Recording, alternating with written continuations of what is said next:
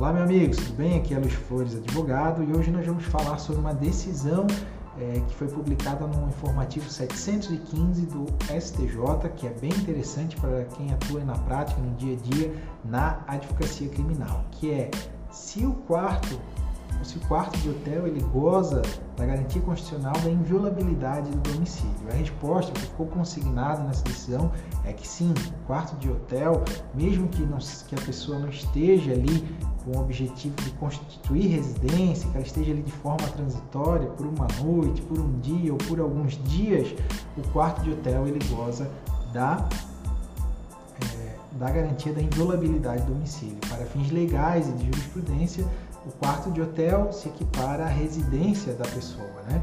Então, para que a autoridade policial adentre nesse quarto de hotel, lógico, além daquelas situações de prestar socorro, desastre, né?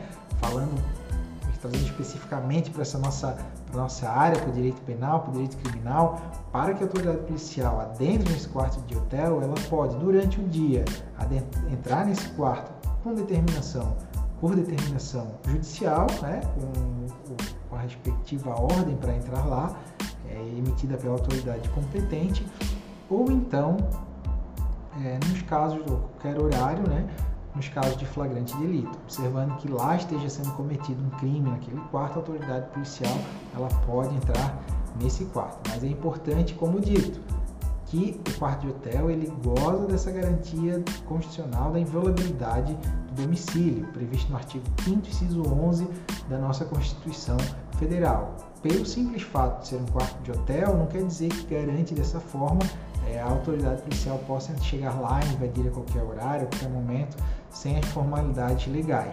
Também não pode a autoridade policial pedir autorização para entrar, entrar naquele quarto, por exemplo, do proprietário do hotel, né, como sendo a pessoa responsável por ele. Não. Uma vez a pessoa estando no quarto, o quarto estando alugado, ela se equipara, como dito, à residência daquela pessoa. Então, para entrar nesse quarto, a autoridade policial deverá atender às formalidades legais previstas na nossa legislação, especialmente, como dito no artigo 5 inciso 11 da nossa Constituição Federal.